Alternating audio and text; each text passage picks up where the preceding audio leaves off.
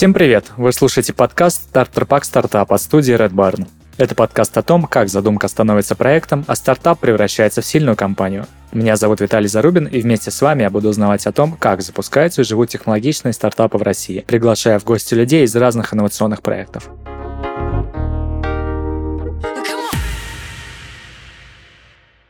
Всем привет, и сегодня у нас в гостях Луна, или Луна. А Луна на самом деле зовут Анастасия, так что, Настя, я попро- попрошу тебя представиться, рассказать немножко о себе, и мы начнем. Да, спасибо большое. Привет еще раз. Э, меня зовут Луна. Все правильно ты сказал с первого раза. А, я э, вообще расскажу такую превью, почему именно Луна, почему именно пастель. Когда-то давно э, совершенно случайно один человек назвал, назвал меня таким именем, и так зародился вообще, в принципе, мой никнейм, который никак не связан с IT. И потом, когда уже в дальнейшем я создала свое IT-рекрутинговое агентство, э, я общалась со своей командой, которая делала для меня этот сайт, и они, не подозревая вообще, что меня зовут Настя, на самом деле меня зовут Настя, э, они пригласили меня на созвон, чтобы сдать мне окончательный проект.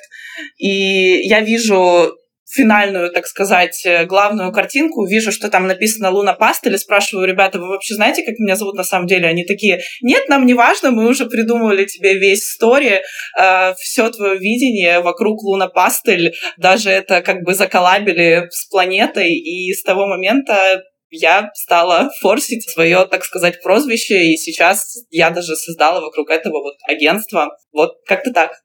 Слушай, прикольная история.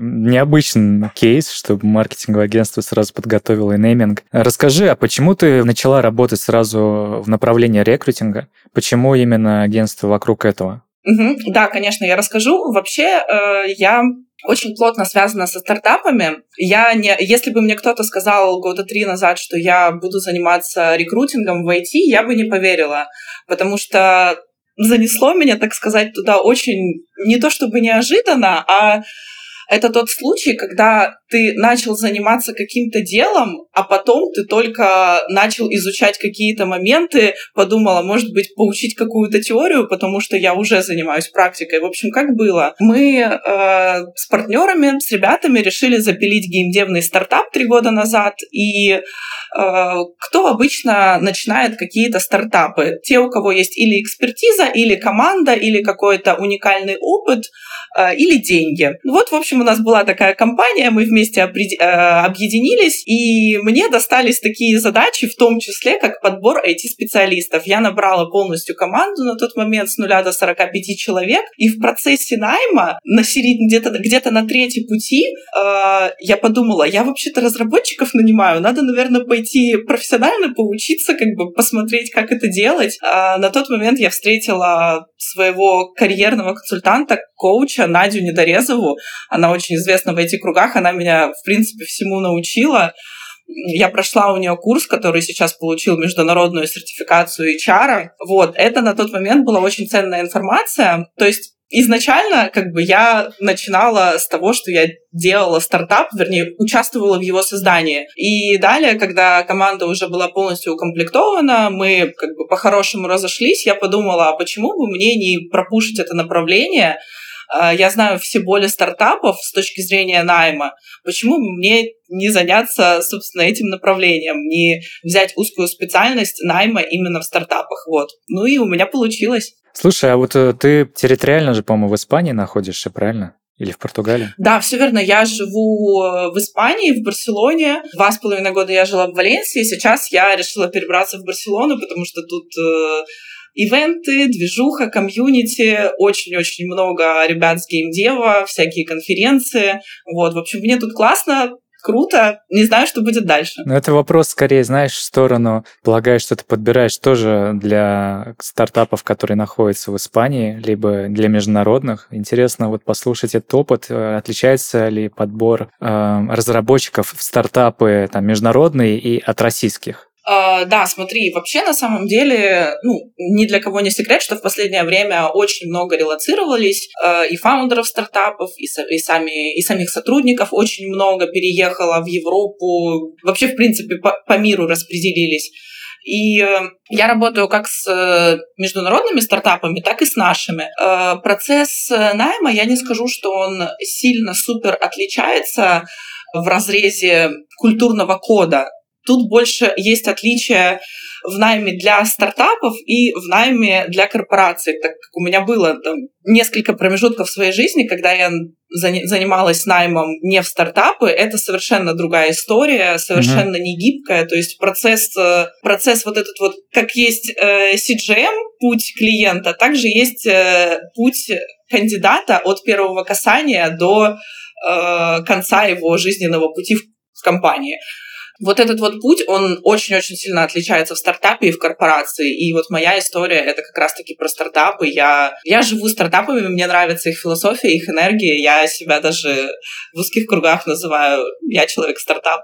Вот меня так знают, Ну, это хорошая практика. Расскажи, может быть, помнишь ты свой первый стартап? Ну, у тебя был первый стартап, где ты была, собственно, первым HR, а что потом было? Как ты пошла вот именно в эту индустрию найма для стартапов? Ну смотри, это был достаточно долгий путь, то есть там не месяц, не полгода.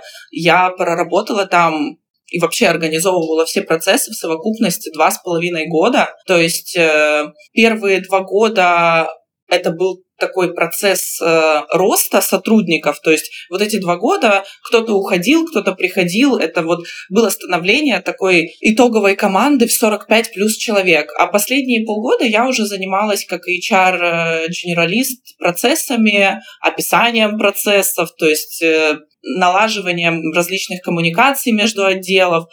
И вообще такая история, я поняла для себя после этого периода, что я как бы это ни было парадоксально, я не очень люблю искать руками, вот как стандартный IT-рекрутер. Мне нравится управлять командой, мне нравится создавать что-то интересное свое, э, и мне для этого не нужно поработать где-то 14 лет э, HR-директором или лидом IT-рекрутеров, чтобы понять, что я хочу что-то создавать свое.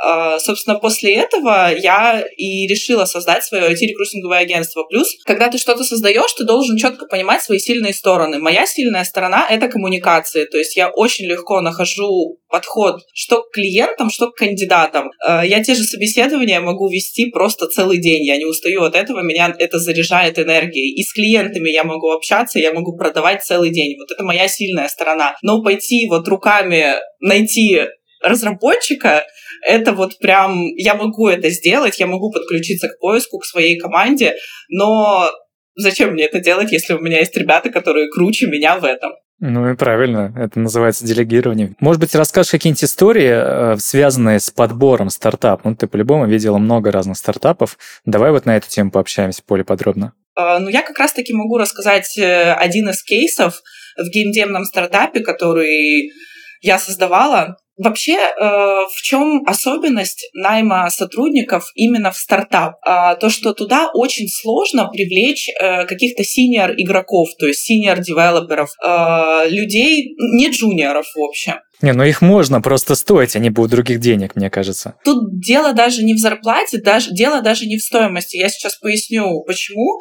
Вообще, для любого разработчика, для любого IT-специалиста, если он уже перерос планку такого middle strong и пошел уже больше в senior лидовые позиции, э, для него материальная мотивация уходит на такой второй план. То есть он уже хочет заниматься более интересными задачами. Он уже прокачался как специалист, он уже достиг нужных скиллов, и он хочет уже или суперинтересных задач, или делать какой-то вклад в мире IT. То есть у него какие-то другие э, поинты, выбирать место для работы.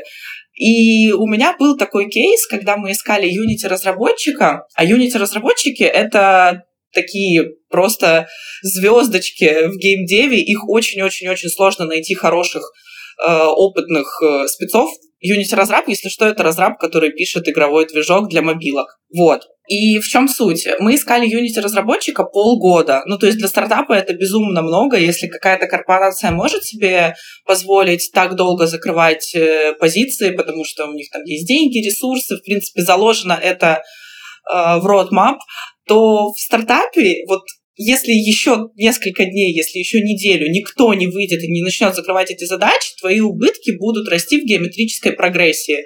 То есть вот, ну, настолько все критично. А, и мы искали Unity разраба просто полгода. У нас там были Unity разработчики, которые уже были в команде, но нам нужно было срочно подключить на задачи еще одного uh-huh. как минимум одного. И, естественно, мы искали кого-то как минимум middle strong. И э, в чем проблема? Мы находим кандидата, а там воронка такая, не знаю, из э, 300 пер первичных касаний, там в, в итоге один у тебя доходит до конечного оффера, ты делаешь ему офер, и он отказывается. И так было подряд шесть раз. Да ты что? Да, то есть ты каждый раз повышаешь цену оффера, повышаешь его зарплатную вилку, и ты понимаешь уже, что ты предлагаешь ю- юнитисту работать за X2, а к тебе не, не хотят идти работать, потому что у тебя нулевой э, бренд работодателя, то есть тебя, грубо говоря, не знают на рынке, ты не можешь предложить никакую стабильность, потому что стартап и стабильность — это вообще две разные вещи. А для разработчиков это, ну как, Чаще всего они хотят стабильности, понимания, что будет завтра, а ты не можешь им предложить эту историю. Вот. И тут очень-очень важно прям четко выявлять мотивацию, понять, что, что же такого хочет кандидат, чтобы именно на это и надавить, когда ты про... не, некрасиво будет сказано, продаешь офер, когда ты подсвечиваешь плюсы стартапа и делаешь все, чтобы он согласился именно на твой офер. И вот когда там спустя шесть Эм, шесть офферов мы сели и поняли, что мы делаем что-то не так, что у нас конверсия э, просто нулевая в принятии оффера, то есть именно вот эта кон- конверсия на конечном, на, на последнем этапе хантинга специалиста. Мы сели, подумали, что нам надо делать, мы поняли, что мы делаем не так, и после этого мы нашли седьмого юнитиста, который принял наконец-таки офер, мы поняли, что нужно людям такого левела. А что изменилось? Ну, смотри, что изменилось? То есть глобально не изменилось ничего, изменился подход к кандидату. То есть до этого ты, грубо говоря, размахивал этим оффером и говорил, ну я же тебе плачу больше рынка в два раза, почему ты не идешь ко мне работать. А он говорит, да мне как бы в принципе это не нужно, мне другое важно. Мне важно там развитие, например, или мне важно сейчас прокачать свои менторские скиллы, там мне нужно, чтобы у меня в команде несколько человек было, которых я менторил, прокачивал, прокачивался как лид. Uh, вот, то есть у меня есть uh, похожие кейсы, когда CTO там предложили одну сумму, допустим, там, я, я не буду называть точных цифр, просто приведу пример. CTO предложили 6 тысяч, а на другой, на, на другом стартапе ему предложили там 11. Вот он пошел туда, где 7, потому что там интересные задачи и какая-то высокая, великая идея. Вот эту идею ты должен четко преподнести кандидату. То есть ты не можешь сказать, мы тут делаем какую-то фигню на коленке, но мы готовы тебе платить X2. То есть такое, ну, такое уже никто не съест. Угу. Ну, просто потому что еще рынок довольно такой выжженный, особенно в Unity. Я так понимаю, большая проблема в том, что очень легкий порог входа. Ну, там, зашел, скачал, ты условно геймдев-разработчик, все. А до мастеринга доходит единица. Ну, вообще, да и нет.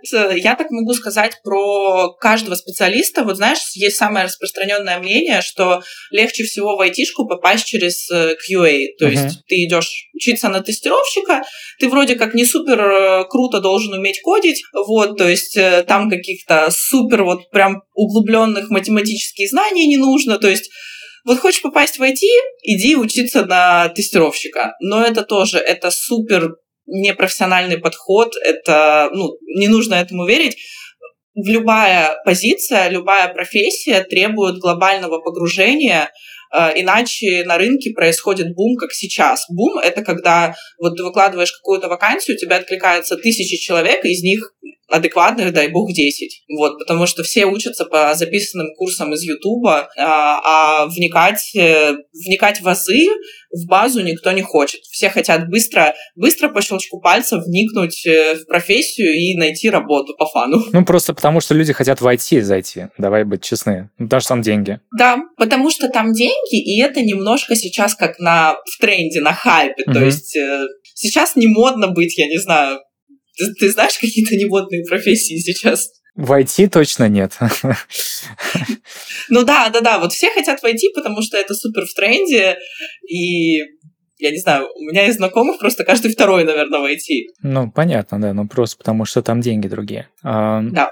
Говоря о стартапах, э, с чем еще работала? Что за проекты были, в которых ты вот подбирала людей? Э, слушай, сейчас, э, когда я живу вот последние 4 месяца в Барселоне, у меня прибавилось проектов в теме арбитража, крипто, вот в этой всей истории. Угу. Вот, для меня она достаточно, достаточно новая, но я обожаю вызовы, то есть когда первый раз я пришла к своей команде и сказала, что мы будем искать позиции э, различных медиабайеров, аффилейт-менеджеров, для них это было в новинку, но сейчас мы супер круто закрываем эти позиции, плюс э, это такая тоже денежная история. Там очень-очень сложно найти хороших специалистов, их не найти с помощью стандартных каналов, но если ты научился добывать этот трафик, то ну, то ты можешь преуспеть в этом. Слушай, мне вот интересно э, твое мнение относительно крипты, да, там разнятся мнения, mm-hmm. я знаю даже разработчиков, которые, в принципе, отказываются работать с криптой, потому что mm-hmm. серые деньги, да. там непонятный рынок. Ну, какое у тебя mm-hmm. к, к этому всему отношение? Ну, вот как у человека, который поработал уже в этой сфере.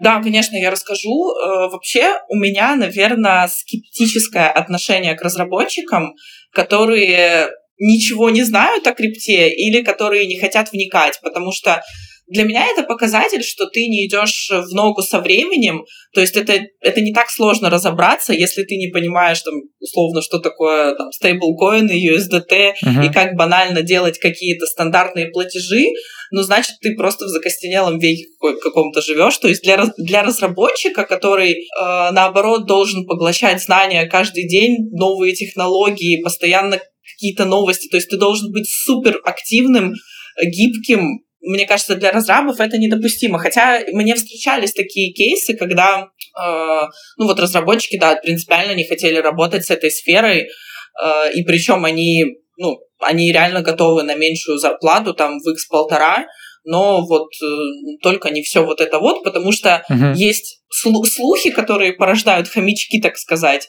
ну, и все, вот так, такой пузырь информации вокруг этого растет. Я отношусь к этому достаточно не хорошо, не плохо, просто принимаю новые условия рынка, так сказать. Угу.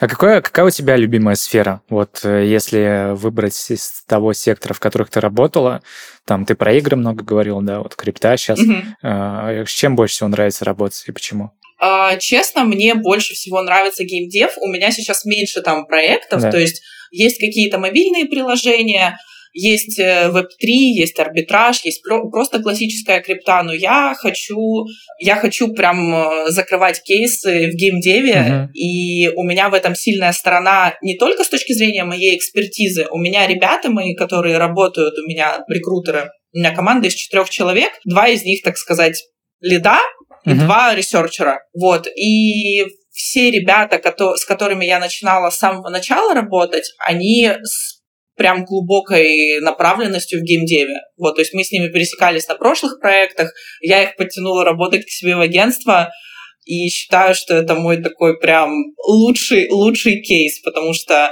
ну, они правда крутые, я их очень ценю, и вообще я считаю, что за крутой командой может пропушиться любой бизнес. Однозначно, да, однозначно, на люди все держатся. Расскажи, а вот что нужно делать разработчику, которому пишет HR и говорит, чувак, мы ищем вот в компанию, в геймдев, а, вот нам нужен сеньор, ну и понятно, что HR рассылает это многим людям. Ну там, это не HR, это даже mm-hmm. называют такие кадровики, да, наверное, если совсем, может быть, честным. Как бы что, что ответить так, чтобы и не обидеть, и при этом, чтобы выделиться среди остальных? И вообще, что как нужно поступать? ответить именно девелоперу, на HR? Правильно? Нет, наоборот, разработчику. Что делать разработчику, которому пишут вот, э, ну, просто HR, да, там не руководитель компании, mm-hmm. а человек, которому дали задачку подобрать разработчика. Вот. Как выделиться, как, э, как бы вообще реагировать на такие сообщения, как отделять спам от реальных сообщений? Ну, смотри, э, если ты не ищешь работу, то можно, в принципе, ничего не отвечать. Можно отвечать. На самом деле есть же такая теория, ну, это не, это не теория, это на самом деле жизнь. То, что HR, рекрутеров не очень любят, потому что они прям спамят каждый uh-huh. день. Тебе приходят сообщения от сотни рекрутеров. Да. Но тут э, проблема еще в самих рекрутерах, потому что у нас, например, есть табличка, специальная, специальные наши наработки по персонализации сообщений для Э, людей, которых мы ищем. То есть мы не пишем всем одинаковые шаблонные сообщения.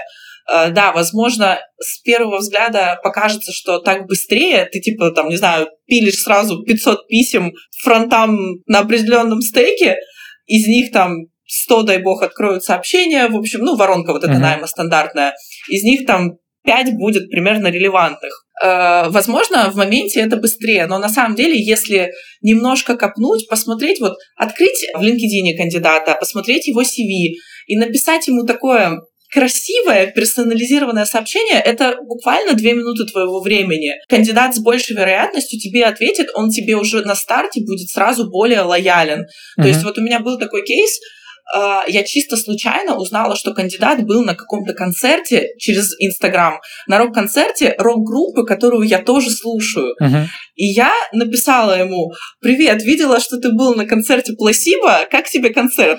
By the way, я сейчас ищу чувака на реакте, а ты не ищешь работу. То есть это было так. Естественно, человек круто. сразу, да, да, да, человек сразу, он к тебе более открыт, вот, потому что Это если ты да, как бы просто шаблонное, да, если ты шаблонное сообщение пишешь, то, ну, как бы ему еще 20 таких на день приходит, если ты крутой разраб. Это правда, это правда, да. Ну, ты говоришь, что лучше не отвечать. Ну, типа, можно не отвечать, если не еще работу. Но я слышал про базы рекрутинговые, ну, ты, наверное, знаешь, типа, все. Это миф или как бы реальность? Ну, смотри, базы как бы они есть, просто, ну, давай по правде актуальной информации там, дай бог, процентов 20, потому что у тебя там есть э, не знаю, ты там собирал эту базу полгода назад, uh-huh. сейчас, э, возможно, там поменялись почты, телефоны, человек уже давно не ищет работу или переехал. Сейчас настолько гибко меняются вообще внешние факторы вокруг. Каждые полгода какой-то бум в мире случается, что база — это такое, как бы, двоякое понятие. Вот. Но если ты рассматриваешь такой вариант, что вот возможно, через полгода мне как девелоперу понадобится, понадобится искать новую работу, то да, тут как бы имеет смысл заходить через такие аутричи, как это да. сейчас модно говорит в LinkedIn, вот, выстраивать долгосрочные отношения с рекрутерами, чтобы потом ты выставил постик в LinkedIn, ребят, всем, привет, всем привет, я open to work, тебе сразу все твои знакомые рекрутеры написали, через неделю тебя схантили, все. Слушай, а работает это в обратную сторону, когда рекрутер набирает себе вот э, коннекты, да, потом публикует вакансию, все такие, о, это же мой знакомый рекрутер. Э, по-любому у него что-то стоящее. Да, конечно, конечно, работает. Именно поэтому я сейчас э, прям плотненько занимаюсь тоже личным брендом, uh-huh. раскачиваю LinkedIn. Э, это, конечно, конечно, работает. Но тут есть еще такой момент, что эм, классные разработчики, крутые, они обычно не просматривают вакансии. То есть их э, их уже кто-то захантил или они где-то работают. То есть, давай по-честному, если это крутой специалист, его надо чаще всего или откуда-то переманивать, особенно если это редкий стек, либо у тебя вот прям настроены такие отношения со всеми разрабами, с тестировщиками, вообще со, со всем IT-комьюнити, что тебя знают такого, как э, как другана, в общем. Uh-huh. Что ты написал такой, позвонил, слушай, привет, у меня там вакансия новая в таком-то крутом стартапе, такой классный проект делают, не хочешь пойти там попробовать пособеситься? А давай. То есть вот такие нужно отношения выстраивать вообще с кандидатами, с, с рекрутерами. Я топлю за такой подход. Слушай, ну это классный подход.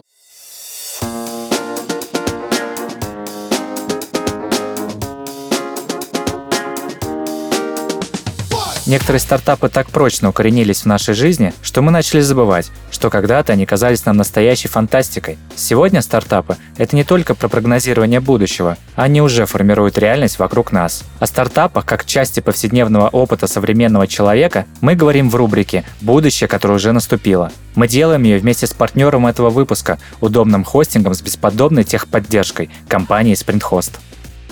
В этом выпуске мы расскажем о том, как инновации делают нашу жизнь проще. Сегодня о компании Apple знает каждый. Стартап основали три человека – Стив Джобс, Стив Возняк и Рональд Уэйн в 1976 году. Интересно, что у Рональда было 10% акций, которые он продал еще в самом начале пути за 800 долларов. На начальном этапе своей деятельности предприниматели продавали революционные компьютеры. Они имели графический интерфейс, в котором использовалась концепция рабочих окон. В то время подобной технологии не было, поэтому стартап сразу смог начать продавать персональные устройства и заключать сделки. До 90-х годов Apple вышли в оборот оборот 10 миллиардов долларов. Затем появился Macintosh, iPod и, главное, iPhone – когда в январе 2007 года Джобс презентовал его, продажи побили рекорд iPod и заняли 12,9% рынка смартфонов. Сегодня Apple находится в списке самых дорогих компаний Forbes, а мы не можем представить свою жизнь без смартфонов, которые появились только благодаря первым продуктам Стива Джобса.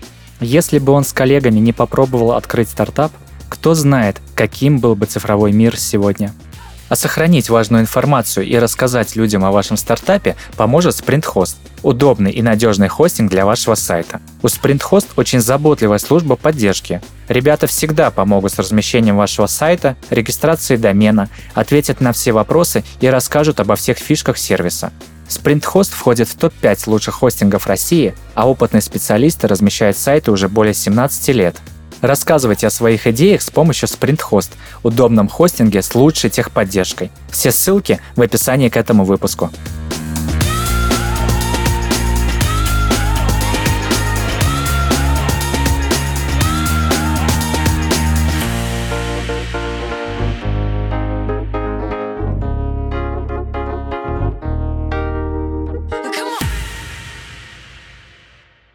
Давай перейдем непосредственно к стартапам. Вот, mm-hmm. может согласиться, может нет. Мне кажется, что стартапы, они тоже меняются. Там сегодня у тебя 5 человек в компании, завтра 35. И вместе с ростом количества человек в компании появляется бизнес-процесс, она становится более закостенелой.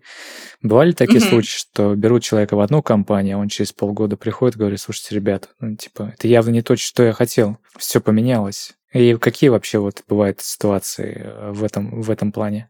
Угу.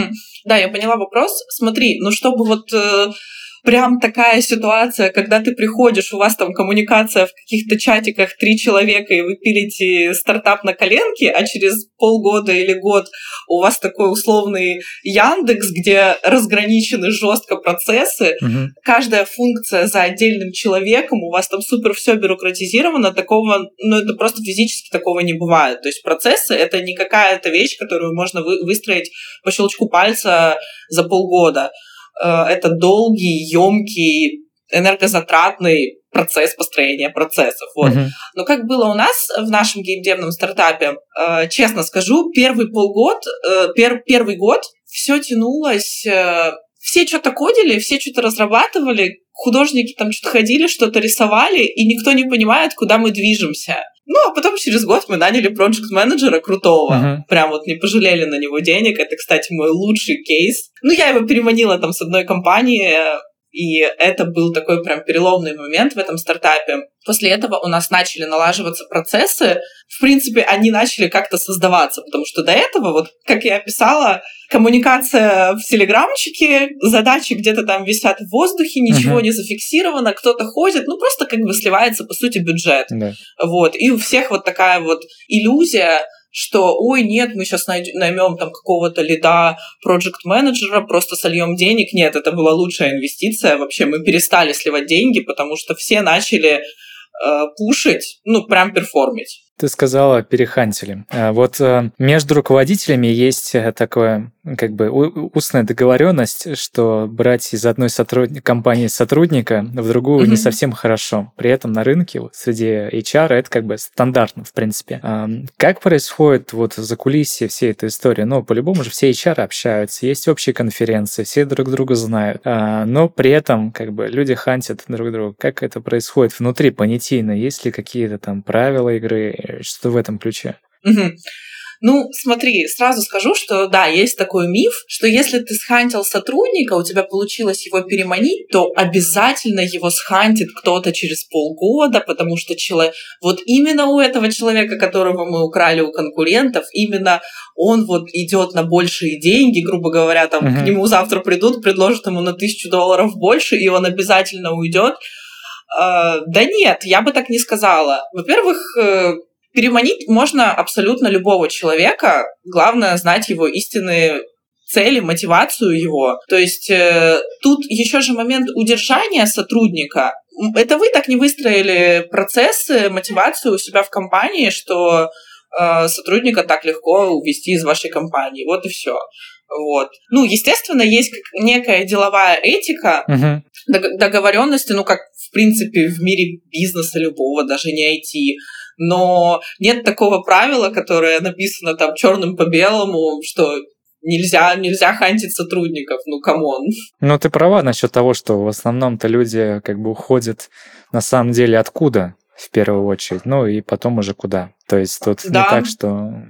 Вообще, какие вот топ-3 мотивации ты можешь выделить у людей, ко- кроме денег, да, зачем идут? Мгм. Особенно в стартапах. А деньги, деньги вообще не на первом месте, честно. То есть э, это может быть звучать как-то глупо, непонятно или странно для человека, который не занимается HR, рекрутингом, но э, в общем, для меня уже давным-давно понятна эта история, что сотрудникам не нужны деньги. Вернее, в каком-то, в каком-то базовом понятии они нужны, но когда у тебя зарплата условно больше двух тысяч долларов, то тут идет уже друг, немножко другая мотивация. И для нас, для рекрутеров, давным-давно понятно, что ты можешь предложить человеку в 80% случаев зарплату меньше, но накинуть каких-то плюшек, английский, спортзал, вот эта вся история, это все очень любят разработчики, в принципе, айтишники. То есть тебе эти бонусы выйдут там условно в 300 баксов, но для сотрудника это некая стабильность, это некая мотивация, кор- корпоративная культура, что вот мне тут оплачивают английский, у нас тут какие-то э, какие-то миты вне работы каждую неделю, как- не знаю, какие-то выезды. То есть это относительно небольшие затраты, но они повышают прям мотивацию сотрудника. Э, Предложи ты просто, не знаю, 5 тысяч долларов, и предложи 3 500, и накинь там 700 долларов э, вот этими бонусами. Вот пойдут больше на бонусы. Мгм. Прям проверено много-много раз. Это с одной стороны, когда вот мы набираем, но вот с другой стороны, когда мы ищем человека, вот на какие моменты ты обращаешь внимание резюме? Вот давай представим, там, составим профиль, да, кандидата, ищем Unity разработчика, да, C-Sharp, все дела. Вот есть два Мгм. кандидата, там, условно, девушка 25 лет, два года опыта работы. Есть там парень 30, 33 года, условно, а, с пятью годами работы. Мы ищем мидла, например. Вот на какие критерии ты будешь вообще в принципе смотреть? Мне, мне кажется, даже больше с точки зрения софт-скиллов. Когда будешь принимать решение, там, условно, скринить вообще этого человека, либо нет? Мгм. Смотри, ну, в стартапах на самом деле, если отбросить все эмоции, очень-очень важен коммерческий опыт. То есть стартапы, они и готовы платить больше разрабам, тем же юнитистам, но им нужен человек, который очень быстро вольется в процессы, которого не придется долго учить. То есть э, стартапы — это, в принципе, чаще всего истории, когда ты берешь от медла плюс А сколько это даже лет не от опыта? медла. Ну, это на практике вообще официально 2 плюс года. Ну, а в реальности? Но а в реальности мы понимаем, что 90% э, людей подбирают немножко в своем CV, накидывают себе там тут полгодика, тут три месяца, и в реальности, когда ты их начинаешь скринить, все эти медлы, которые пришли, они, дай бог, junior плюс. Вот, поэтому это тоже уже такая пройденная история после там 20 от 30 от собешенных медлов, ты понимаешь, что они вообще не медлы, Мгм. вот что, что надо искать кого-то ближе к синьору, и вот он точно будет ми- middle strong, Мгм. вот. Ну, то есть надо вот от трех, трех с половиной лучше лет стартапы брать, не меньше. Но это по хард-скиллам, а по софт-скиллам?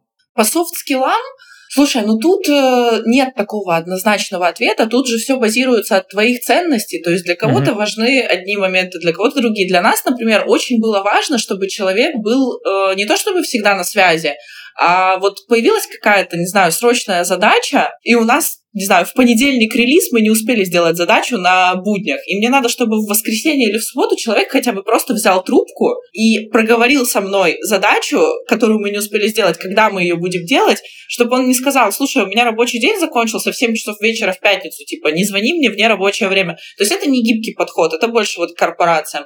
В стартапе ты, э, ну, ты все равно должен жить проектом, тебя должна мотивировать, пушить идея твоего Мгм. проекта. В нашем случае это была игра, то есть все хотели зарелизиться, выпустить игру, все этим горели. И, ну, в принципе, ты, если не горишь идеей того, что вы разрабатываете, то, что вы делаете, то, наверное, как бы стартапы это не для тебя. Что это очень классную фразу ты сказал. Я просто работал в компании PlayCode, э, питерская такая фирма, mm-hmm. тоже разрабатывал мобиль. Ну, я очень много в целом играю в разные игры. И я сталкивался с таким, я что... Тоже. Ну, вот видишь, я вот сейчас Baldur's Gate, например, играю новый, и CS2 новый вышел. Mm-hmm. Но э, как раз-таки, что есть AAA проекты, да, такие прям сложные, mm-hmm. большие, интересные. А есть вот мобилки, там условно, mm-hmm. э, типа Candy Crush, да, и очевидно, что парню, разработчику Candy Crush, ну, как бы это не то же самое, что разрабатывать условный Mass Effect. Ну, согласись, что мобилки Конечно. это не то же самое, что делать стратегию под э, десктоп. И вот как в этом плане угу. поддерживать мотивацию? Ну, там, кроме хороводов в, в офисе, каких-то настолок и прочего. Понятно, что все хотят выпустить игру, но это не та игра, над которой ты прям сам будешь играть. Мне кажется, в этом есть большая разница. В этом есть большая разница. Вообще, на самом деле, эту тему можно разворачивать э, часами. Э, у нас, ну, давай по-честному, у нас не так много AAA Вообще, компаний, в том-то проектов. дело, да. Вот Вообще, я знаю, ну, как не... бы их нет. Я знаю только Невал, вот Интерактив в питерской, и, честно говоря, так матрешку знаю, вот тоже по, по мелочи. Ну да, ну, ну или это какие-то супер инсайдерские проекты, которые не заточены за, на то, чтобы заработать денег. Вот, то есть, да, тут немножко можно даже сказать, грустная история в том плане, то, что если ты хочешь вырваться на такую большую арену и, что, и разрабатывать что-то для ПК или там для плейхи, то это надо идти как бы не в российскую компанию. У нас очень много крутых мобилок, мы умеем их делать. Э, ПК — это, конечно, ну, немножко не наша история, но она и понятно э, объясняется. ПК uh-huh. это вот минимум 4-5 лет такой жесткой, активной разработки, это совсем другие вложения, это совсем другие инвестиции, это огромные риски, то есть ты можешь 4-5 лет пилить игру, и потом она, ну, она не, не попрет. Ну вот. вот. То есть если у тебя есть такие деньги, ресурсы, окей. Вот мобилку-то можно быстро разработать, и то мы сколько разрабатывали мобилку, заложили, заложили на нее полгода, в итоге через полтора года только первый проект вышел. Ну вот Atomic Heart, я не знаю, в курсе ты или нет, выходила там одна из немногих российских э, компаний, которая, в принципе, выпустила игру. Э, именно такого... Ну вот это исключение, да. Да, это скорее исключение, я согласен. Ну, так и вот, собственно, как поддерживать мотивацию внутри таких э, компаний именно мобильных, да, вот особенно это больше интересует. Смотри, опять же расскажу на кейсе, как делали мы. До того, когда к нам пришел наш любимый проект, который настроил все процессы, который, в принципе, повысил мотивацию команды, потому что вот до его прихода все было в таком э, спящем режиме, как я уже говорила, все что-то кодили, художники что-то там рисовали, непонятно что, и нет единой идеи, куда мы движемся. А как бы это люди были все, которые получали деньги full time Или там половина было part-time, половина фриланс? Э, как дела обстояли? Практически все были full time То есть мы на аутсорс, на part-time отдавали какие-то мелкие задачи, uh-huh. там, не знаю, по локализации, например, или что-то такое. Но именно вот мы разработка, все художники, весь арт-отдел, это все было full time все full time Ничего себе. In-house. И в чем суть? Э, когда к нам пришел этот проект, он э, внедрил такую практику, то, что мы обязательно делаем недельные созвоны, как минимум, и мы проговариваем нашу единую цель. Угу. То есть мы все проговариваем, куда мы идем. У нас цель зарелизить проект. И ты заряжаешь сотрудников, говоришь, ребятки, мы все работаем на одну цель зарелизиться, стать крутой игрой. Мы все часть этого проекта. А, например, возьмем классических нарративных дизайнеров, которые пишут тексты. Uh-huh. Это же так круто потом играть в игру и видеть, что все диалоги все надписи, все тексты все написано конкретно этим нарративным дизайнером. Ну, не класс? Класс. У меня есть такая история. Я же, ну, я же сказал, что я люблю игры. У меня э, было uh-huh. несколько идей, и одна даже дошла до продакшна. Это была книга-игра. Э, собственно, суть такая, типа, как ну, ты знаешь, книга-игра, когда, типа, ты бросаешь кости, что-то выпало, ты идешь uh-huh. либо на первую страницу, либо на вторую. Ну, я там весь сценарий писал. И в тот момент, как бы, ну, я был молодым, тоже 20 лет, Unreal Engine, я занимался не Unity. И я понял, что как бы делать игры не то же самое, что играть в игры. Вообще разные истории. Вообще разные, да.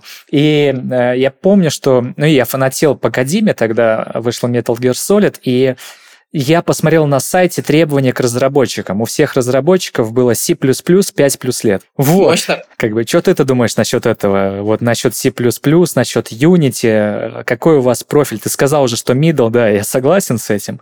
И вот мне интересно относительно плюсов твое мнение. Тоже сталкивалась или не сталкивалась? Считаешь, что разработчику надо туда вкачиваться или нет? Или все-таки вот... Считаю. Ага. Ну, ты имеешь в виду, что достаточно ли обычного фреймворка Unity Да, да, да. изучить и пойти работать, или Да, нужно прям канонично Да. на- начинать с плюсов, потом изучать фреймворк? Я считаю, что ну, такие стандартные базовые академические знания, они супер важны. Мгм. И меня в этом поддержит любой э, такой классический разраб, который дошел до лидовой позиции. То есть, э, ну, вот эта история, когда ты за два месяца изучил какой-то курс и быстренько пошел разрабатывать, ну, Вообще не да, канает. в как, в ну нет, возможно, для кого-то канает, но мой, э- это же как мы про субъективное мнение говорим. Я считаю, что нет. То есть, конечно, круто, когда ты начинал с плюсов, потом ты выучил Unity как фреймворк, и у тебя есть э, базовые знания, Ага. И в дальнейшем это просто минимизирует количество багов. Ну, мы не про субъективное мнение, мы про экс- объективное экспертное мнение, да, я бы вот с этой стороны да. зашел. Потому что я, я учил OpenGL, не хочу бахвалиться, да, но вот э, мне кажется, что это важный момент. И многие э, реально сильные люди, которые вот пошли в разработку, в геймдев, они начинали с Unity, а потом они брали и уходили там в полигоны, в текстуры, э, что-то писали Мгм. сами. Вот, э, ну, короче, ты считаешь, что да, надо прям уходить, копать глубоко, на фреймворке далеко не уедешь. Да, на фре- я считаю, да, на фреймворке далеко не увидишь. Более того, мы когда искали юнитиста, у нас было тестовое задание, оно было, ну, оно было достаточно несложным. То есть, на самом деле, такой хороший junior strong, если сесть, без спешки его сделать, он бы справился. А расскажи про задание. Ну, м, Вспомнишь, что это было примерно? слушай, это было... эм, во- вообще, игра, она была тайкун про салон красоты. Кайф. Вот. И тестовое задание было разместить э, объекта одного персонажа. Вот. э, В, общем, там не- несложное задание, на самом деле, оно задействовало времени там, на один день всего лишь. Вот. Э, Задание было разместить э, два, два персонажа, два объекта э, самого персонажа и объект салона красоты. Ага. И э, я не помню, что конкретно уже там нужно было сделать, но это для Junior Стронга это вообще как бы не супер сложно. Вот. Но те тестовые задания, которые присылали нам кандидаты, ну, это просто вот, ну, это просто крах. Ну, то есть там типа сцена в Unity, на- да, с двумя текстурами. Ну, типа того. Причем, ну, ну, во- вообще, то есть оно там даже не открывает. Не то, что нормально не работает, оно даже не открывается. Ну, то есть такое присылали, что ты просто за голову берешься, думаешь, капец просто. Хотя сейчас многие топят за отсутствие ТЗ вообще, тестового задания. А, у нас, не знаю, это такой фильтр был, процентов 70 отсеивалось кандидатов. Мне кажется, даже больше будет. Но опять же, из-за того, что воронка да, очень да. большая. Слушай, ну э, расскажи, куда сама дальше движешься? Какая вот у тебя там, условно, северная звезда? Куда идешь? Ну смотри, э, у меня сейчас в команде 4 человека, помимо меня, если брать именно рекрутеров. Есть какой-то пул клиентов, которым я ищу разрабов, и вообще я сидела недавно и думала, вот есть несколько путей масштабирования, развития, я думала, как бы мне так заскейлиться, чтобы это было не в разрезе десятков лет. Э, и поняла, что я, наверное, тоже хочу создавать какой-то HR-техпродукт. У меня есть э, наметки, есть э, первые мысли. Это хорошо. Вот. Потому что, да, да, да, потому что, ну, такой органический путь развития, это ты просто как бы наращиваешь команду, набираешь больше рекрутеров, набираешь больше клиентов, что еще? Ну, повышаешь чек, но это тоже, в- этом есть своя емкость рынка, ты не Конечно. можешь до бесконечности Ну и увеличивать стартапы не бесконечно, давай быть честны. Ну, то есть они Ну, появляются да, новые, да, да, ну, да, как да. бы старые растут. То есть ты не рассматриваешь всё свою компанию как стартап такой, ты вот смотришь в продукт. Ну, я не считаю, что у меня стартап. Я же оказываю услуги, я даю экспертизу. Для меня стартап это как раз-таки, э, если у тебя есть какой-то прям продукт, который ты можешь э, ну, то есть, то есть я не могу сейчас поднять, пойти поднять инвестиции, там, на IPO выйти, потому что я агентство. Разве не так? Слушай, я не знаю, это интересный холивар. Я просто скажу, что как бы как владелец агентства, да, я рассматриваю свою компанию как продукт. В какой-то момент я начал так Мгм. позиционировать А. для себя. Э, Да, с деньгами это вопрос, наверное, но даже для агентства, вот я знаю, там, если знаешь Агима, я знаю, что там пара сделок сейчас идет параллельных по приобретению. Ну и там питерскую фанк, например, приобрели, тоже агентство. Вопрос позиционирования. Э, Так вот, ты идешь в свой продукт, да, в итоге, HR-тех. Это как один из путей развития. То есть есть же гипотезы, которые Ага. нужно брать и тестить. Вот сейчас у меня а, есть ряд гипотез, которые я прям тестирую. Мгм. чтобы увеличить количество лидов, чтобы увеличить количество клиентов. А есть другие гипотезы, до которых я еще не дошла, но у меня есть просто нереальное количество идей. Вот я тебе рассказала только два пути развития, Мгм. которые, в принципе, существуют, но есть их еще просто огромное количество. Вот, например, у меня есть э, идея с теми же там опционами, долями компаний. То есть я могу выступать как некий бизнес-партнер в разрезе HR и предлагать крутым успешным стартапам э, присоединиться, стать кофаундером. Вот. Хорошая тема, интересная. Я, я даже знал пару таких стартапов, которые организовывали это как бизнес-процесс, поэтому я даже покопал. там. Да, есть такие, есть такие. Но это что-то близко, близко к акселераторам, Да. э, стартапов. Вот. Во- Вообще, все, что касается стартапов, это такой бесконечный путь тестирования гипотез. Тут нет одного правильного ответа, это же творчество. Вот Мы все тут предприниматели, люди творческие, поэтому надо тестировать, что пойдет, что нет. Но есть вероятность, что Газпром нефть тебя перекупит. Скажет, вот, Нет, погнали. 500 тысяч, будешь HR, HR-директором. нет, нет. Да, хорошо. нет. Давай, небольшой блиц. э, Мне тут пок- пока пришло в голову. Немножко еще помучу тебя минутку и отпущу. Блиц-опрос. Значит, э, давай, Луна, любимая игра. Resident Evil, последний Village. Village. Интересно. Девушки-программистки, они существуют, либо нет? Существует просто одна на 10 или 20 разработчиков мужчин. Не знаю, кстати, надо посмотреть статистику. Из какого региона лучшие разработчики? Я могу просто ответить из СНГ. Из СНГ? Ну, это да, это, это, мне кажется, справедливый ответ. Сто процентов. Я прям топлю за наших разрабов, да еще и на, на всемирном рынке они стоят меньше, чем другие. Средняя зарплата Unity разработчика. Медла. Медла? Три с половиной тысячи долларов. В долларах? Ну, это ты хорошо взяла, да? ну, хорошо, ладно. Слушай, спасибо тебе большое, что поделилась своей, своей экспертизой. Я, я- очень был рад с тобой пообщаться. Прям классно осветила. Концовка огонь. А, Resident Evil, да, тоже круто. Ты, кстати, видела ремастер четвертой версии выпустили? Конечно, конечно. Слушай, про Resident Evil я тебе честно скажу, дата его выхода выпала на мой день Да рождения. что? Это был день рождения, когда я отмечала его одна. И вот я села рядом со своей плехой, я через две недели встала. Поэтому со мной опасна такая история. Я безумный игроман, я геймер. Так. Слушай, ну поэтому мне было с тобой костей. отдельно очень приятно пообщаться. Я как бы иногда даже жду, не дождусь, когда я смогу включить как бы вот его и цивилизацию и проснуться в 4 утра где-то посередине раунда.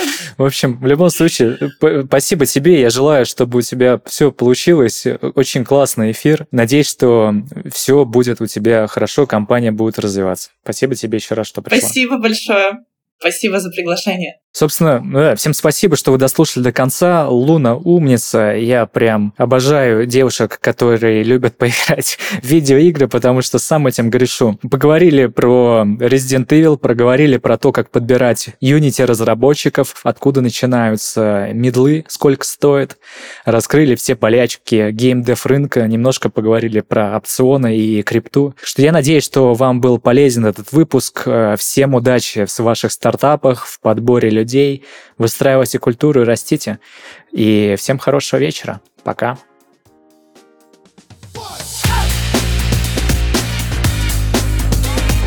Это был подкаст «Стартер Пак стартапа». Подписывайтесь на нас на всех популярных подкаст-площадках, ставьте звездочки и пишите комментарии.